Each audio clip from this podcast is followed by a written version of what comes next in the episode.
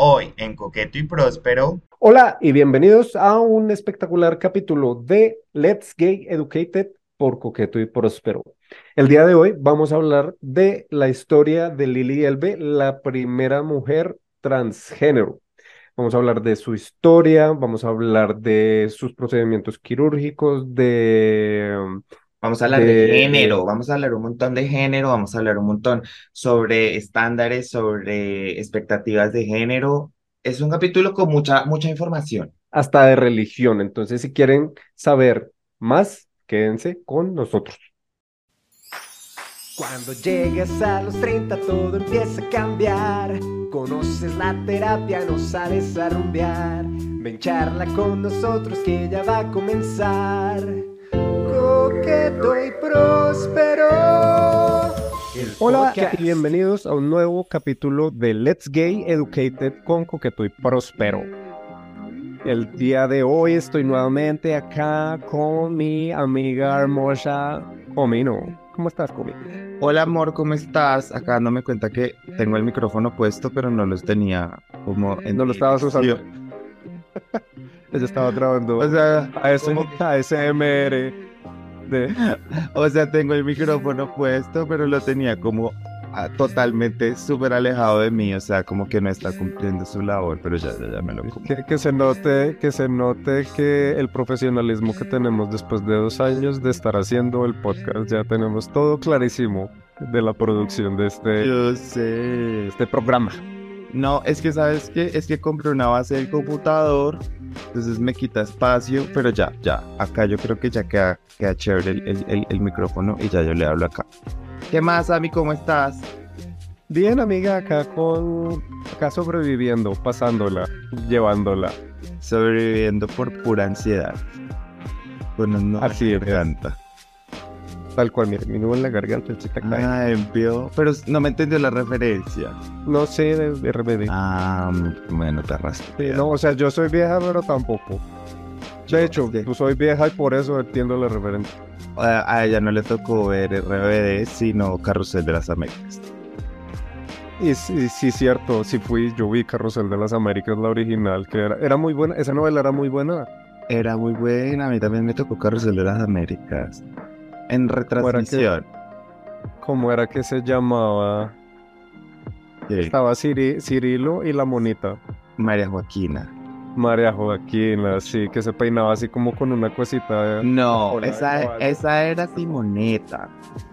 Esa era ya. Ah, sí, no, esa eran los. Sí, no. Ella es el remake.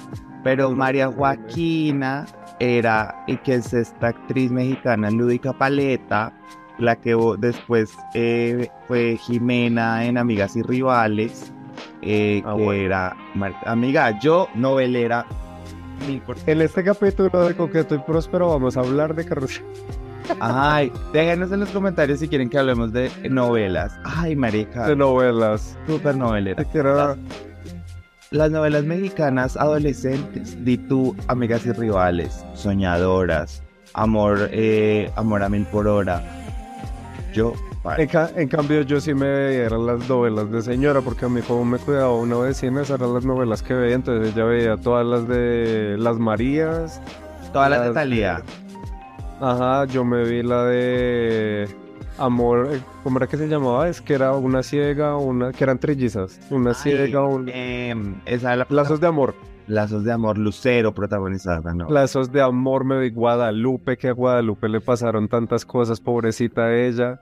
No, ella quedó, quedó ciega, se volvió loca. A esas protagonistas mexicanas les pasaba de todo, o sea, yo me acuerdo de una que se llamaba, ah, marica, no me acuerdo, no me acuerdo de la novela cómo se llamaba, pero la protagonizaba una actriz llamada La Noriega y esta era la historia como de una mujer indígena, que problemático porque es una mujer blanca, pero la hacía de una mujer de pueblos indígenas de, México. Y a esta mujer también le pasó de todo, o sea, llegó a la Ciudad de México, tuvo un bebé, lo perdió, todas, allá siempre les pasaba de todo. Tenaz. Wow. La vida de una mujer. Y hablando de la vida de una mujer. Qué excelente entrada, a mí, a mí me encanta. Me encanta Jazz Queen. No he perdido mi talento. Es que en radio, eh, o sea, en el programa de radio, para los que no saben, para los que es- Haciendo cuña. yo me, yo me, yo me tiro en mi pelo, yo misma me hago mi cuña en ambos lados. Bueno, ella, está, ella es tan famosa que se autorreferencia. Yo me autorreferé, yo me autopromuevo. Amor, yo siguiendo los pasos de mis reinas Kim Kardashian y Taylor Swift, que todo el tiempo están business, business, business. Para los que no saben, yo todos los viernes, bueno, primero que todo hago parte de un colectivo acá en Medellín que se llama Pluma. Somos un colectivo que trabajamos como en cosas de inclusión, sobre todo eh, eh, retomar el espacio público por parte de las personas diversas. Y eh, colaboramos en este momento con un programa de radio comunitaria de, un, de, una estación de radio que se llama La Esquina Radio. Y todos los viernes estoy haciendo radio, radio ay, comunitaria em, en una franja de 4 a 5. Y he aprendido como, como mucha cosa, mucha, mucha Lo único que no aprendió es poner el micrófono enfrente para que capte el sonido. Es lo, lo que pasa, amiga, es que cuando ya eres el talento de allá, ya eso lo hacen por mí. Es, Producción, producción es la que lo hace, ella le pone todos los codos. Allá- es que acá, no- acá, acá todavía necesito para producción. Y producción acá soy yo, allá hay producción. Pero bueno, después, ah, amiga, pero díganos en dónde la pueden escuchar. Yo dice la promo. He aprendido todo, pero no dije nada. Nos pueden escuchar todos los viernes de 4 a 5 en la 101.1 101.4 FM si están en Medellín. Y si no están en Medellín, en la esquina radio, eh, buscan en Google y hay señal en vivo o en Facebook Live. También estamos todos los viernes. Gracias, amigo, porque no me habías querido contar a mí tampoco. Esa información es muy importante para nosotros. Amiga, tú no me has escuchado en radio. Amiga, escuchas No. los viernes. El otro viernes me tienes. Ahora sí lo haré, ahora que ya, ahora que ya sé dónde puedo escucharte, ya te puedo escuchar. Perra, pero yo siempre hago historias en Instagram diciendo que voy a estar en radio y doy todos los datos. Quizás es porque Amiga, me no, no me paso al ese- celular. cuando me a quites el de. Instagram, actívame la campanita en Instagram. Ah,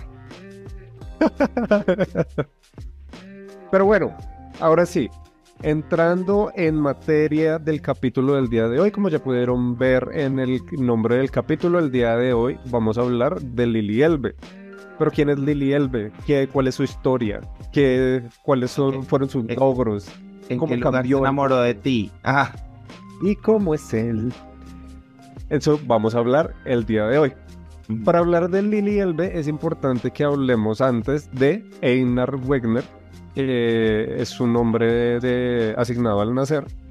Eh, nació en 1882, es decir, nació hace casi 140 años, ujú, 141 años, 141 años. O sea, hace un montón. Hace un montón Por- de tiempo. Ajá, porque es como tan, tan famosa e importante Lili Elbe. Porque resulta que Einar Wegner, eh, después de un proceso que vivió durante su vida, eh, se convirtió en la primera mujer transgénero, que es Lili Elbe. Eh, Para- Perdón, te interrumpo y yo sé que lo vas a mencionar más adelante, pero para quizás las personas que no estén familiarizadas con la historia, pero quizás sí eh, sepan, eh, estamos hablando de la historia detrás de la película que protagonizó hace poco Ed Redmayne de La chica danesa. Exactamente. Pero ya llegaremos allá. Ajá. eh, Einar Wegner, digamos que nació en una familia como cualquier otra de esa época. Eh, tuvo cuatro hermanos, creo que él fue el menor, si no estoy mal. La verdad como que la historia como de su de su juventud y demás como que no está tan tan registrada, porque pues igual fue hace 140 y pico de años, ¿no? Y como que hasta que no empezó su transición y todo eso, no fue que él se hizo tan, tan conocida su historia y, mm, y más que todo como que él contó en sus memorias, ya contó en sus memorias eh, cómo fue todo este proceso y pues hizo un- una, una pequeña novela que se llama Man into Woman, Ok. eh, que se publicó con un seudónimo, por eso no, no, mucha gente no la conoce. Ahorita también eh, pasamos un poquito por eso.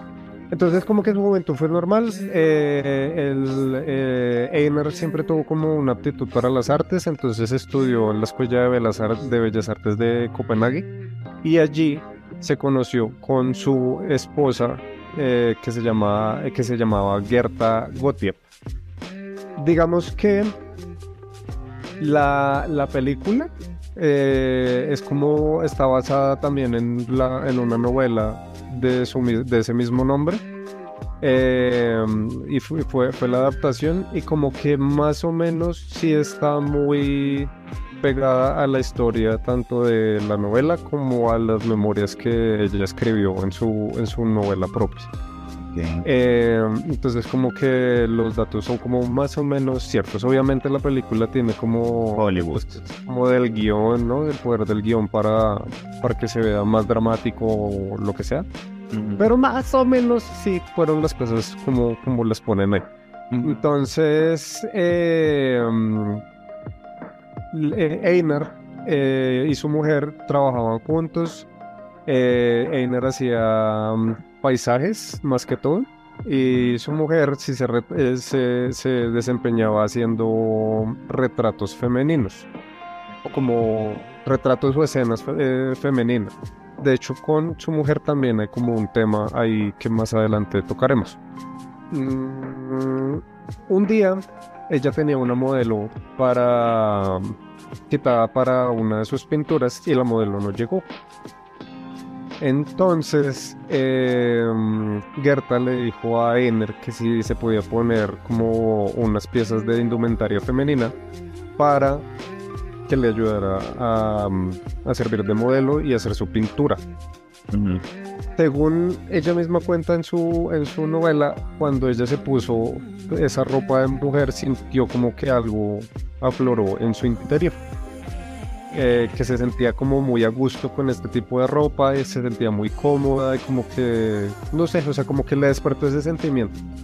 Digamos que estamos hablando de 1800, ¿no? Entonces es como que en ese entonces no era como tan explícito el tema de las personas transgénero, las personas travestis, como que ese- eso no existía en esas definiciones todavía. Ujú. Precisamente pues porque no había medios masivos de comunicación más allá de los diarios y eso como que masivo pues es una palabra muy grande aún para masivo, ¿no? Claro, claro, sí, exacto. Como masivo en Copenhague. Exacto.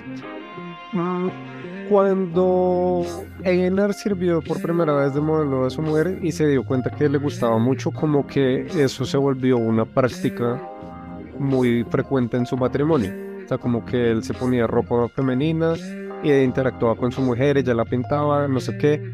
Y así como que fue evolucionando al punto de que eh, se mudaron a París y allá eh, ya Lily salía con su indumentaria de mujer, iban a fiestas, su esposa la presentaba como una, eh, como una prima del esposo y por eso pues como que decían no y por eso se parecen.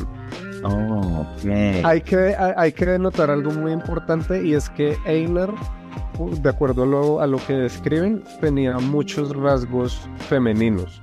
Ok. Eh, de hecho, en algunos textos o algunas cosas mencionan que pudo de pronto haber sido una persona intersexual Debido a, a eso y que uno de los cirujanos que, que la operó eh, escribió que había como vestigios de ovarios en, en su cavidad abdominal y que de pronto pues podía haber sido una persona intersexual también.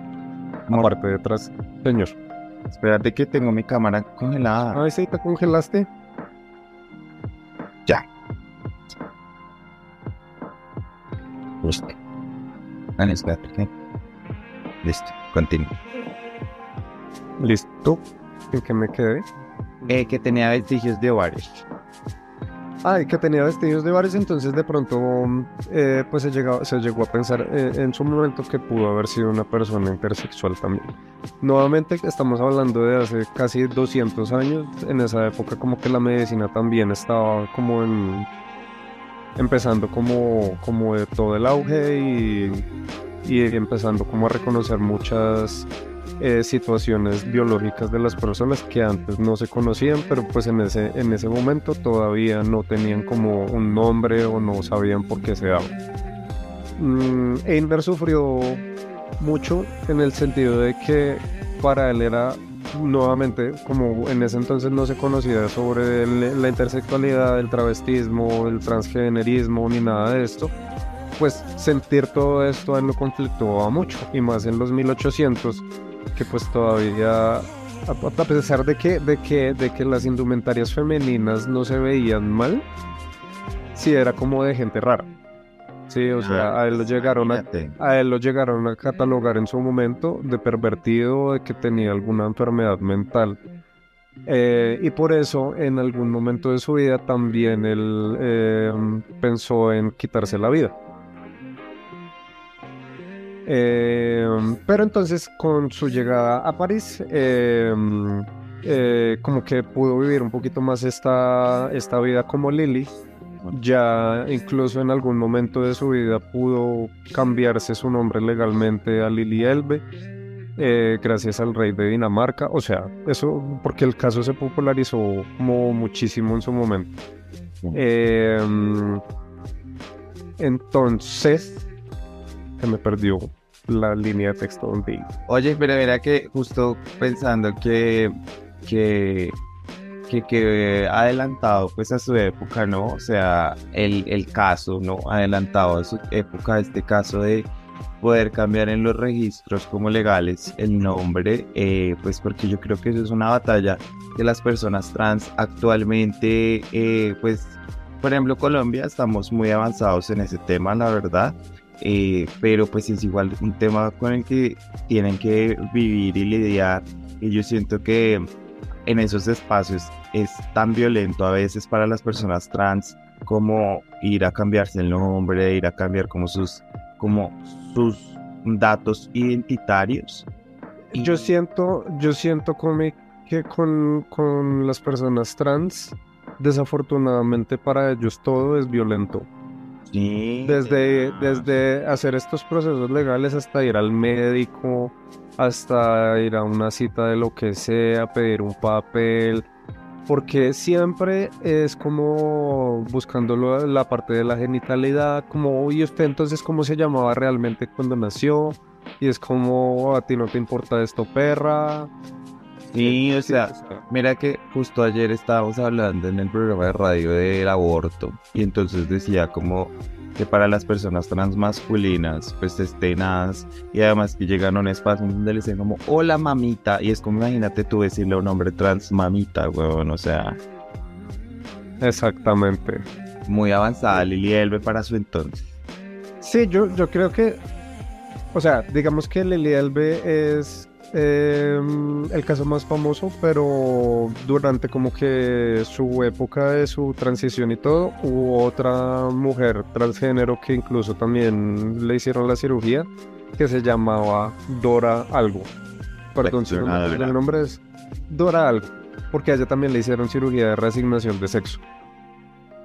Es que yo siento que yo siento que Lili Elbe y acá también estoy especulando un poco. Siento que Lili Elves es este primer gran caso, porque Lili Elves es la primera vez que se habla de eh, operaciones, cirugías de reasignación de género, pero yo siento, y estoy, pues, debo estar seguro, que antes de Lili Elves muchas personas como que vivieron su vida como en géneros opuestos, o sea, en el género. exacto, o sea, digamos que Lili Pero Lili Elves es como la historia. Comillas, Ajá, entre comillas se menciona como la primera mujer transgénero por toda la popularidad que tuvo el caso. ¿Y por qué fue tan popular? Primero, pues por lo que el rey de Dinamarca fue el que aprobó su cambio de nombre y toda la cosa. Y adicional a eso, por los procedimientos quirúrgicos que le hicieron, porque también es algo súper que uno dice como es, eran claro. 1800 estaban pasando en esa época y cómo hicieron todo lo que le hicieron. Pero ya vamos a llegar allí.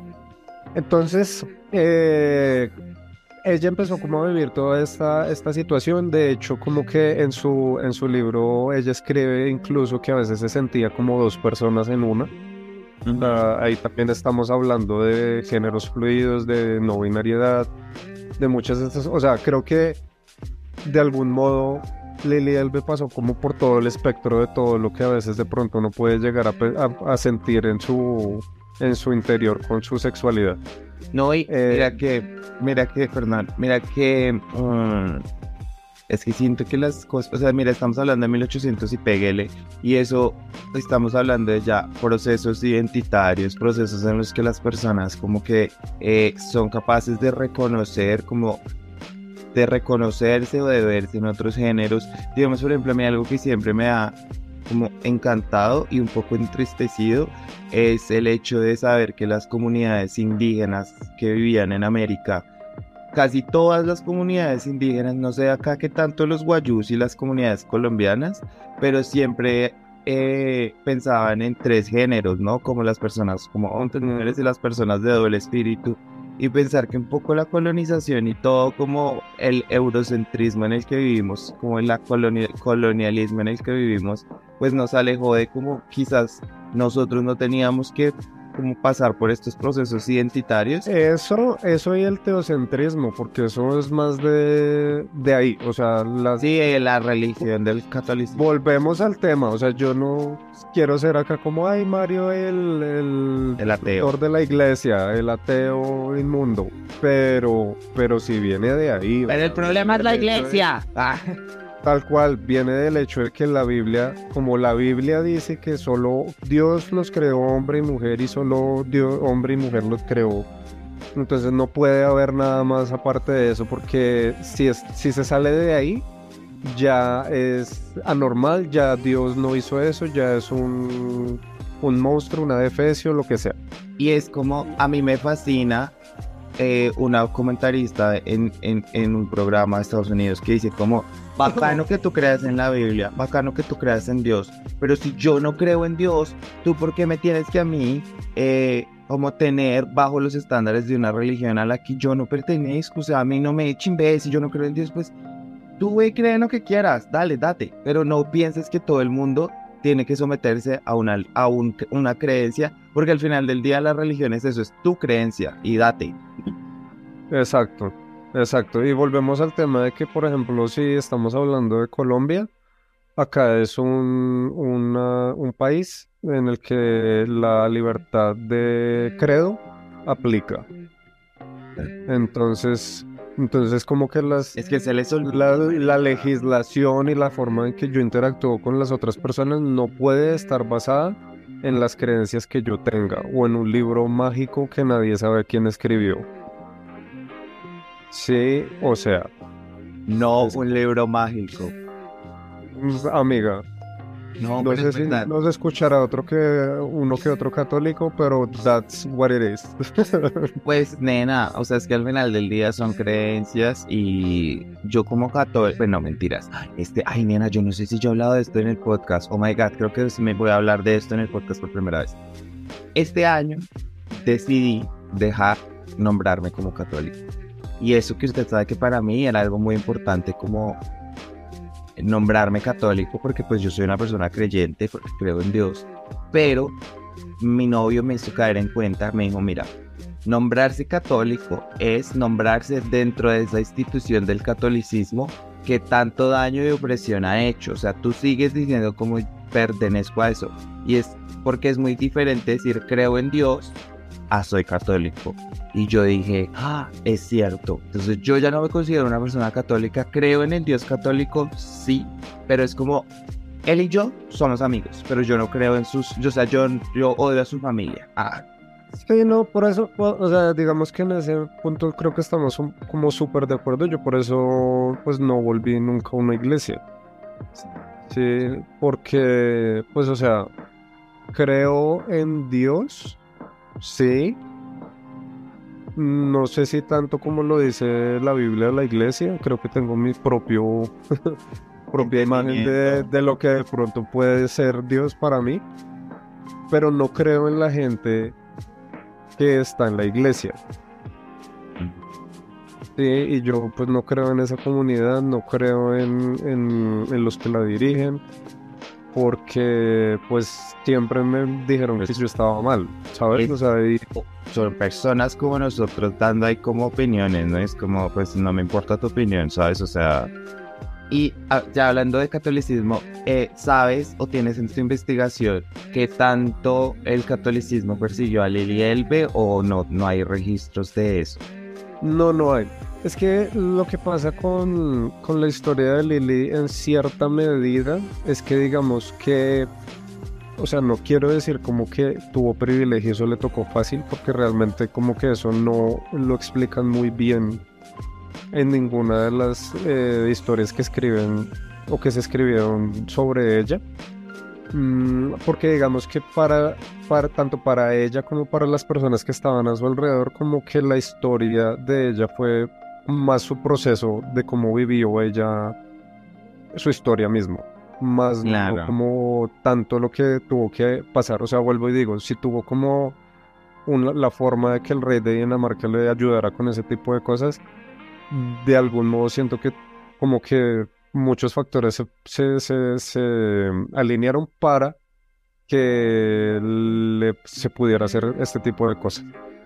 Digamos que, que, ella fue una mujer transgénero que salió como de como mujer transgénero con sus familiares y con ciertos amigos, con sus familiares no, con sus amigos y con personas cercanas eh, porque su, la misma comunidad que ella frecuentaba como que se lo permitió de algún modo, o sea, porque ambos eran artistas, como que se movían en el medio, entonces digamos que en ese sentido como que le pudo ser más fácil, vuelvo y digo entre comillas, eh, desenvolverse por, por, por su propio medio. Ya. Eh, cuentan también que, por ejemplo, a ella le gustaba salir mucho a la calle vestida de mujer y sentir como que se, eh, se fusionaba con la gente, como que se mezclaba. O sea, para ella era como algo muy, muy bonito sentir que se estaba mezclando con la gente, que era como parte de la sociedad y que nadie la criticaba por ser como era. Y digamos que eso es algo que volvemos al tema que siempre decimos, eso es algo como que se mantiene mucho en la, en la historia, ¿no? Como que las personas de la comunidad, las personas transexuales, como que de algún modo eso es lo que buscan, que se mezclarse en la comunidad como uno más de ellos. Es triste un poco porque es la búsqueda del cispassing, ¿no? O sea, es un poco, eso es, eso es, es violento ese pensamiento, pero no lo no lo, ¿qué es la palabra que quiero utilizar? Como que no lo cuestiono, es quizás lo que quiero decir, quizás no es lo que quiero decir, pero es porque es entendible, es entendible porque a las personas trans se les ha como juzgado y se les ha como dicho como, ah bueno, si vas a ser trans, entonces mejor que ni se te note, ¿sabes? Y es como, es tan violento eso porque al final del día eh, eso requiere, porque pues no sé si me adelanto un poco al, al, final de esta historia, pero eso le costó un poco la vida a Lili Elbe, ¿no? Porque todas las operaciones por las que ella pasó, y es lo mismo en este momento como una mujer trans someterse a un montón de operaciones, someterse a operaciones a veces insalubres o costosas, o mujeres que no tienen... O arriesgadas. Y es porque la sociedad constantemente les está diciendo como, si tú quieres ser ah, ¿quieres ser trans? Ah, bueno, entonces tienes que parecer una persona cisgénero. Y es lo mismo que como persona. Ah, bueno. Y eso de pronto fue algo que también, vuelvo y digo entre comillas, favoreció como todo el proceso de Lily, porque pues ella tenía muchos rasgos femeninos, entonces como que los vestidos se le ajustaban súper bien, como que su cara también tenía como rasgos muy delicados, que incluso hasta recibió una propuesta de matrimonio. Eh, digamos que todo esto como que se aunó. El caso fue que ya para 1930 eh, se reunió en Alemania con un sexólogo que eh, él también es muy famoso porque pertenecía a la primera organización por los derechos de homosexuales y transgéneros. Y vuelvo, volvemos a decir, eso fue hace casi 100 años, eso era algo como súper ajeno. para toda la gente que dice como, ay, es que esto es nuevo, es la moda, las personas trans siempre han estado acá, siempre hemos existido las personas con género diverso, y, pero lo que pasa es que ahora ya no nos callamos. Sí, no, o sea, digamos que volvemos al tema. Eh, se menciona a Lily Elbe como la primera mujer transgénero, más no quiere decir que ella ha sido la primera en, su, en, la historia. Se menciona eso es porque precisamente por las, las cirugías de resignación de sexo que le hicieron. Pero personas trans siempre han habido. Mm, y bueno, entonces eh, este doctor pues habló con ella, tuvo sus, todo su proceso con él. Em, y finalmente eh, el doctor Magnus la presentó con el doctor Kurt Warnecro, así se llama, en la clínica de mujeres de Dresden. Y los dos eh, profesionales estuvieron como pendientes de sus primeras cirugías. En la primera cirugía, aquí ya vamos como a entrar como en el proceso de que, que ella tuvo de sus cirugías. En la primera cirugía a ella le retiraron los testículos. En una segunda cirugía le retiraron el pene y le hicieron la vaginoplastia. En una tercera cirugía le retiraron Ah, no, perdóname. En, la siguiente cirugía le, le hicieron em, trasplante de ovarios. Y en la última cirugía, que fue la cirugía que, pues no resultó bien, le hicieron trasplante de útero porque Lily tenía el sueño de ser mamá. Y marica, cuando yo leí eso de las dos últimas cirugías que le hicieron, para mí mi cabeza se me voló porque en la actualidad incluso no, o sea, digamos que ahorita en los últimos años sí, pero para cuando salió la película y hace muchos años atrás, era imposible hacer un trasplante de ovario y un trasplante de útero. Era completamente imposible porque el rechazo de, de estos dos órganos es muy alto. Entonces, como que Lily sí se arriesgó mucho.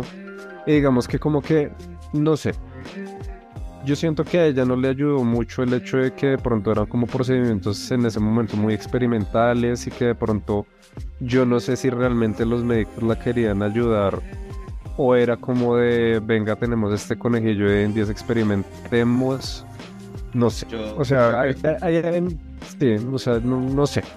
Yo creo que es muy por ese lado sabes o sea es también por el lado como de sí, como otra interseccionalidad de, la opresión que viven las personas trans, que es como, eh, y que pasa mucho aún, ¿no? Como, y no solo en el campo médico, sino en el campo audiovisual, cuando las personas se quieren aprovechar de las personas trans para contar historias que no les merecen y quizás digamos acá, puña, nosotros no, acá estamos hablando de una historia nosotros, eh, aunque pertenecemos a, estamos debajo de la bandera trans porque somos personas, una persona no binaria, una persona de género no fluido, eh, pero acá con mucho respeto queremos que las personas trans, si nos escucha alguna persona trans, sepa que eh, este es un espacio abierto para que vengan y nos jalen las greñas si estamos diciendo algo malo, porque también no, no queremos ser como eso mismo que tú estás diciendo, como como opresores, opresores de, de una población tan vulnerada y que a veces a mí me da tanto, tanto como mal genio el hecho de pensar que en serio en la población trans es como el 1%, menos del 1% de la población mundial y todo el mundo se siente tan amenazado de la existencia de una persona trans, es como, pana, es una minoría que lo único que pide es eh, el acceso a la, a la vida realmente. ¿sí, sabes sí, es que es como, o sea, cosas tan básicas que le suenan a uno tan estúpidas cuando las dice en voz alta, tipo que puedan entrar al baño de mujeres. Bitch, what a fuck. Baby, este, yo no sé, miren, yo no soy historiador, a mí en mi colegio no me gustaba la historia, pero yo me yo escucho eso y me, me transporto todavía cuando habían baños de, de negros y blancos. Sí, es como es la segregación moderna, amor. O sea, es la segregación moderna y es, es como, es una constante búsqueda de separarnos el uno del otro y separarnos desde el entendimiento de que uno es mejor que el otro. Y eso es tan... Y, y sabes qué es lo más, lo más, ayer vi un video en Twitter eh, una, una mujer cisgénero grabando como una señora la estaba amenazando en el baño. Eh, Sí, yo vi "Eres eso.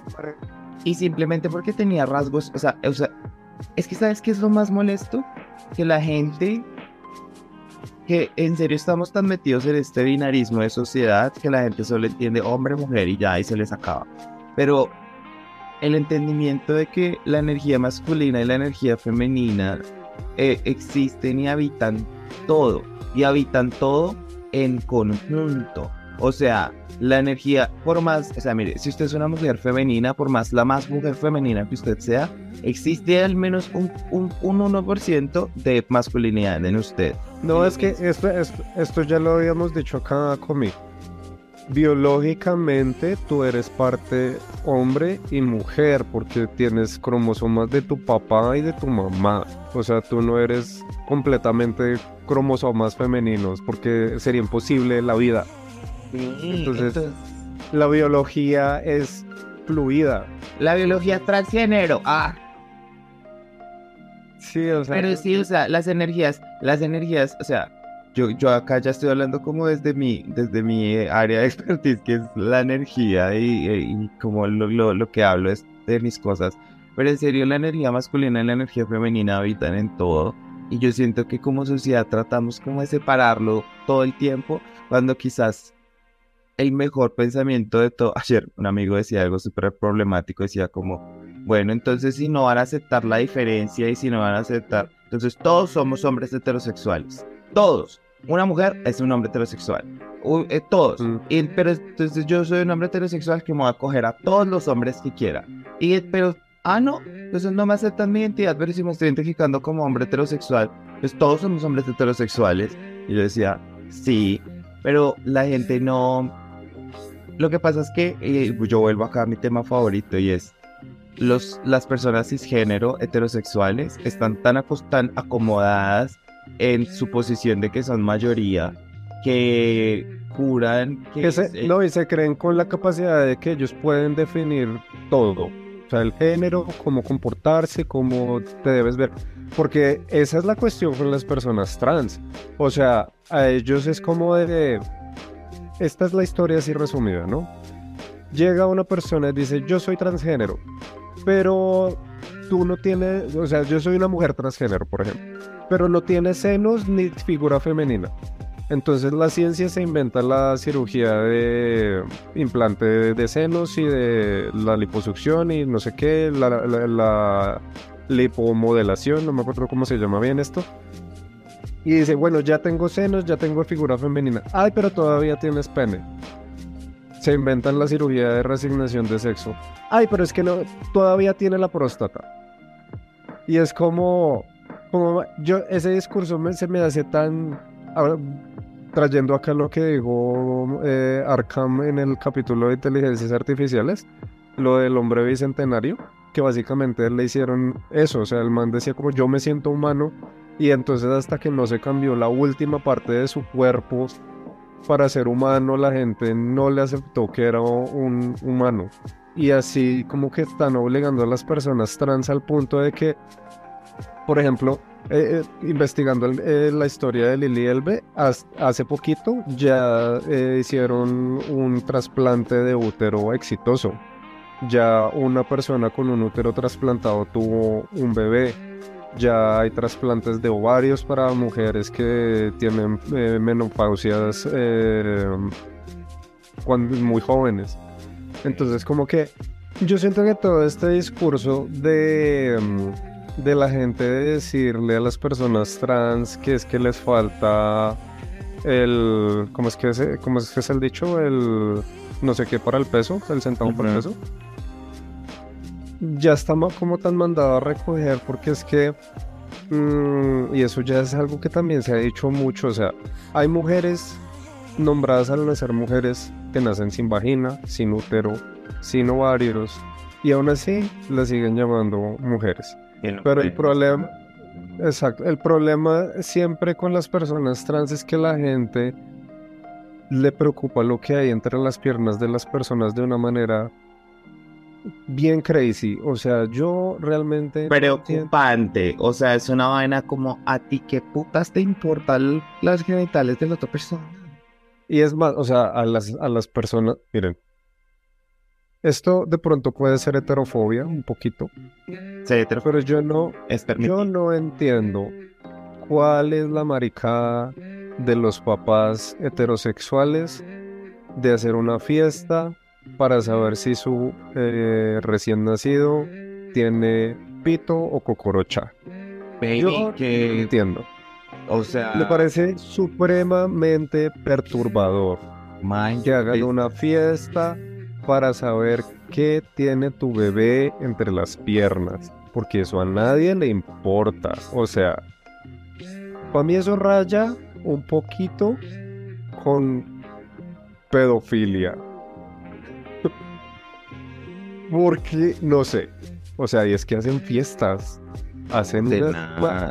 Olorean cascadas de colores, con fuegos artificiales y todo, como... Y vuelvo y digo, ya sabemos que el género es un constructo social, lo mismo la identidad de género. ¿Tú qué sacas haciendo una fiesta de ese tipo si tu niño ni siquiera sabe qué es tu bebé? No sabe qué es. Pues marica, o sea, es que es un poco como condenar desde, desde antes del nacimiento a una persona a ser esclavo de los estereotipos y los roles de género que existen Ahora, en la sociedad. Con eso ustedes no saben cuántas historias hay de personas que nacen y les dicen usted es hombre y usted es mujer. Y cuando van y resultan, no, lo que pasa es que a esta persona que le dijeron que era mujer, resulta que lo que pasaba es que tenía eh, micropene y em, adicional a eso tiene eh, ovarios, entonces es una persona intersexual. Pero pues vivió su vida siendo maltratado porque le ponían ropa de, de hombre y le obligaban a hacer cosas de hombre, porque es que es un hombre porque en el registro civil dice que es un hombre. Si tiene que comportarse y trabajar como hombre. Y lo mismo las mujeres. Es, o sea, es como es como desde el principio, o sea, desde antes de su nacimiento, así de como, ah, bueno, entonces tú vas a nacer en este rol y entonces se te va a oprimir por tu feminidad, porque menstruas, porque vas a tener esto, o tú vas a nacer en este rol y vas a tener estos permisos, estos no, pero se te va a negar tu eh, emotividad, vas a tener que performar, sabes, un montón de cosas que es desde el principio em, y que es muy triste, serio, triste y estúpido, ya también me parece, y es como que la gente no sea consciente de lo construido que es el género, o sea, porque yo no sé cuál es ese, entendimiento como de, no, es que siempre los hombres hemos sido así, no es que las mujeres, es que, pero es como, pana, tú llevas en este plano ancestral como 30 años, tú no sabes las prácticas de antes y realmente todas las prácticas de género que vivimos ahora han sido construidas por nuestra propia comunidad, la que estuvo antes de nosotros, o sea, no es como realmente, o sea, es que si nos ponemos a pensar, ya acá yo me voy a poner un poco existencialista, pero pues que estemos en este plano no tiene sentido. O sea, como que seamos seres conscientes, como no, es que creemos... Lo, que hablábamos en las inteligencias artificiales. O sea, ¿quién puso todas las reglas por las que vivimos en este plano existencial? No, lo que tú dices, nosotros tenemos un lapso más o menos de, de tus 70 años de existencia y hacia atrás hay muchas otras cosas. es más, la vida que vivimos es un puto performance. Esto no, o sea, porque de, de, hecho esto es la única cosa que nosotros como que podemos apropiarnos de, como cómo nos mostramos hacia los demás, eso sí es propio de nosotros, eso sí viene de adentro y cómo les estamos exigiendo a las otras personas que no tiene que verse y comportarse como lo dice la Biblia, lo dice la biología, porque solamente vieron una clase de biología y se quedaron ahí con esa clase. Pues de nuevo, es que es lo que digo, es porque están cómodos, porque como ellos no se lo han tenido que cuestionar, o sea, y es Y es como que en serio, es como pana, dense cuenta que ustedes también viven en los roles de género, solo que pues los roles de género que ustedes viven y en los que performan, pues son los en los que performa la mayoría de gente, de gente. Pero ustedes no, o sea, es que se jura que están por fuera de, ¿sabes? O sea, juran que es como, porque como son mayoría, juran que pues que los roles de género no, no les toca. Es como, pana, tú, tú decidiste físicamente ser un hombre masculino. O sea, tú, es una decisión consciente. Pero, ah, de nuevo, voy a ser heterofóbica porque es mi cosa favorita en el mundo. Pero es que como que no les da el pensamiento para entender.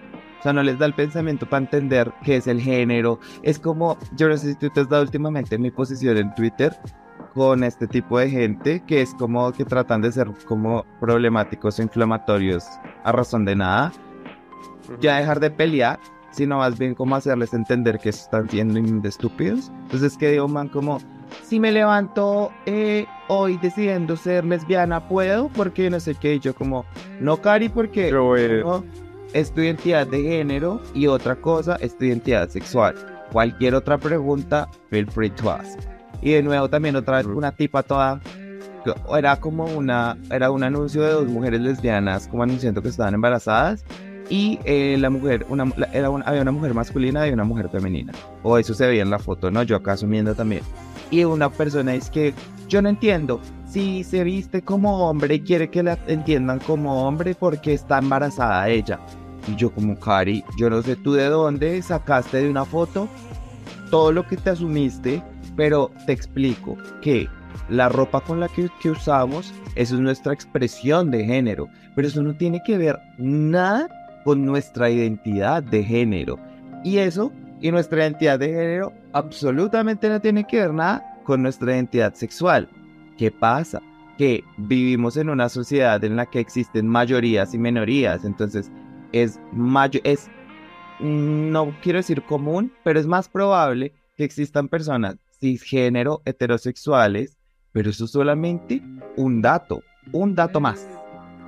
No, no una posición de privilegio, pues sí es de privilegio, una posición de como de jerarquía que te ponga delante de los demás, es como simplemente estás ahí porque eres mayoría, eres uno más del montón. Ah. sí, no, literal.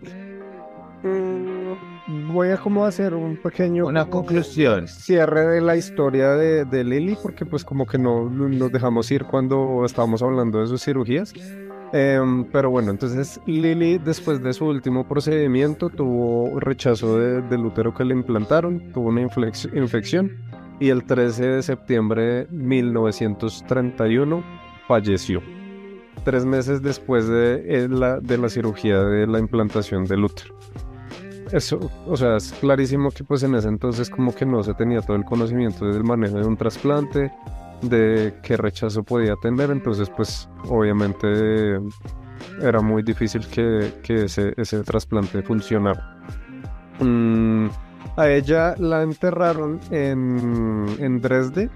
Eh, y, en la década como de los 60, esa, esa lápida, esa tumba como que la, la demolieron.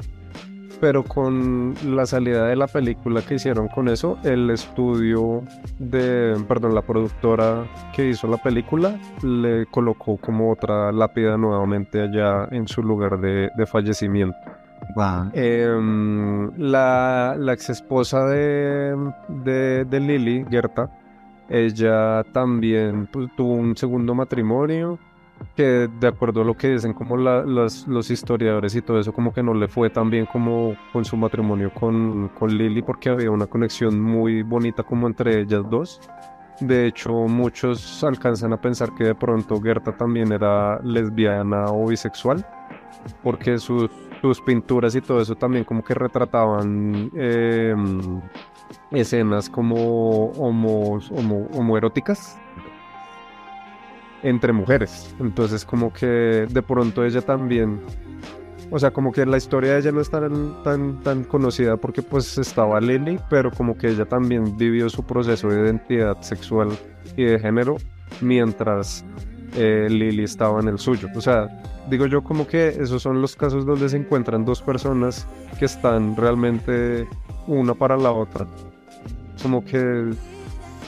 Y pues finalmente Gerta, cuando se separó de su segundo esposo, fue a vivir al lugar de fallecimiento de, de Lily y allá también ella falleció eh, unos años después. Em, y aquí para cerrar la historia de Lily los voy a dejar con una frasecita que creo que incluso está en la película que ella dijo cuando ya sabía que iba a fallecer. Dice, soy Lily, vital y he probado que he tenido el derecho a vivir durante 14 meses. Puede que 14 meses no sea mucho tiempo, pero a mí me ha parecido una vida entera y feliz. Y... Mm, o sea, yo siento que es una frase linda, pero... Pero no, o sea, es muy doloroso pensar que las personas trans esa es la historia de ellos. Las personas trans empiezan a vivir su vida en el momento que se definen como personas trans, que empiezan su proceso de, de cambio de género o el proceso que ellos deciden. La vida de una persona trans está como, como ligado a muchos traumas, a mucha violencia, incluso al hecho de tener una vida más corta que las de todos los demás, precisamente por este tipo de cosas. A Lili le tocó eso en su época precisamente por el desconocimiento, por la falta de tecnología, por la falta del avance médico.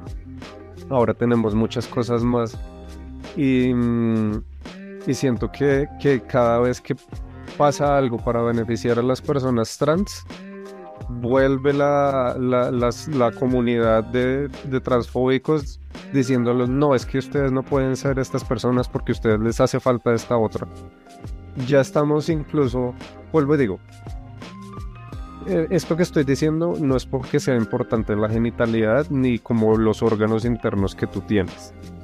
Pero ya estamos en un punto en la evolución de la medicina en la que ya hacen trasplante de útero y de ovarios siento que igual, a pesar de que una mujer trans se ponga senos, se ponga vagina, se quite el pene, sus órganos internos masculinos, porque también le dicen, no, es que tiene próstata, tampoco puede ser mujer. Le quiten todo esto, le pongan un útero y le pongan ovarios y aún así van a salir a chimbear por algo. Sí, es como condicionar la identidad de la gente a a muchas cosas y creo que un poco lo que me conmovió de esa frase que, que, leíste ahorita es, eh, tengo delay, pero bueno, eh, terminaré con delay para los que me estén viendo en este momento, eh, porque no quiero perder la idea de lo que estoy diciendo. es un poco el pensamiento de cuando, cuando soy yo, ¿no? Cuando puedo vivir, cuando puedo, cuando me consideran una persona cuando realmente estoy viviendo y creo que muchas personas que vivimos bajo la sombrilla trans, unas más que otras, realmente sentimos la diferencia de cuando mi vida empezó y cuando empecé a realmente como existir y es un poco cuando no hace ese proceso de identidad, ¿no? Cuando, eh, cuando uno por fin como que se quita todos los pesos del lado, cuando uno se quita por fin como todo este juicio que está alrededor de uno y dice, pues yo estoy viviendo por mí y para mí. Y creo que, y creo que eso no tiene que estar sujeto a, a tu corporalidad, a cómo te ves, mucho menos a tu genital, genitalidad, sino ese es un sentimiento y es algo que nos deben y que nos deben y que vamos a seguir tomando y vamos a seguir habitando porque las personas de experiencia de género diferente simplemente somos más personas como los demás y merecemos estar acá, merecemos existir y merecemos eh, que se nos sea reconocidos, eh, reconocidas y reconocides eh, bajo nuestros propios parámetros, no bajo las... por nuestros propios términos, o sea... Nuestros propios términos. Eso, eso era lo que yo decía con nosotros acá, esto es lo único como que podemos ser como abiertos y es lo que viene de nosotros de adentro. Entonces, creo que eso es lo que no nos deben quitar. No, no, no podemos dejarnos quitar eso. O sea, siento que es importante como lo que tú decías ahorita, yo no soy parte del montón y no porque quiera creerme especial, sino porque es mi vida. O sea, mi, mi vida yo tengo derecho de vivirla como yo quiero hacerlo. Por ejemplo, para Lily fue colocarse ropa femenina y de ahí salió todo lo demás. Creo que, que permitirle a la gente vivir su vida como mejor le parezca, pues es como lo más bonito que uno puede hacer, ¿no? Dejar vivir al otro y ya. Tal cual. Tal cual. Y bueno, amiguitos, amiguites y amiguites, creo que con eso acabamos el capítulo del día de hoy de Let's Get Educated. Espero que les haya gustado. Si no conocían la historia, de pronto solamente conocían la película, pero hay mucho más que se puede sacar de, de pues, las historias de, de las mujeres trans.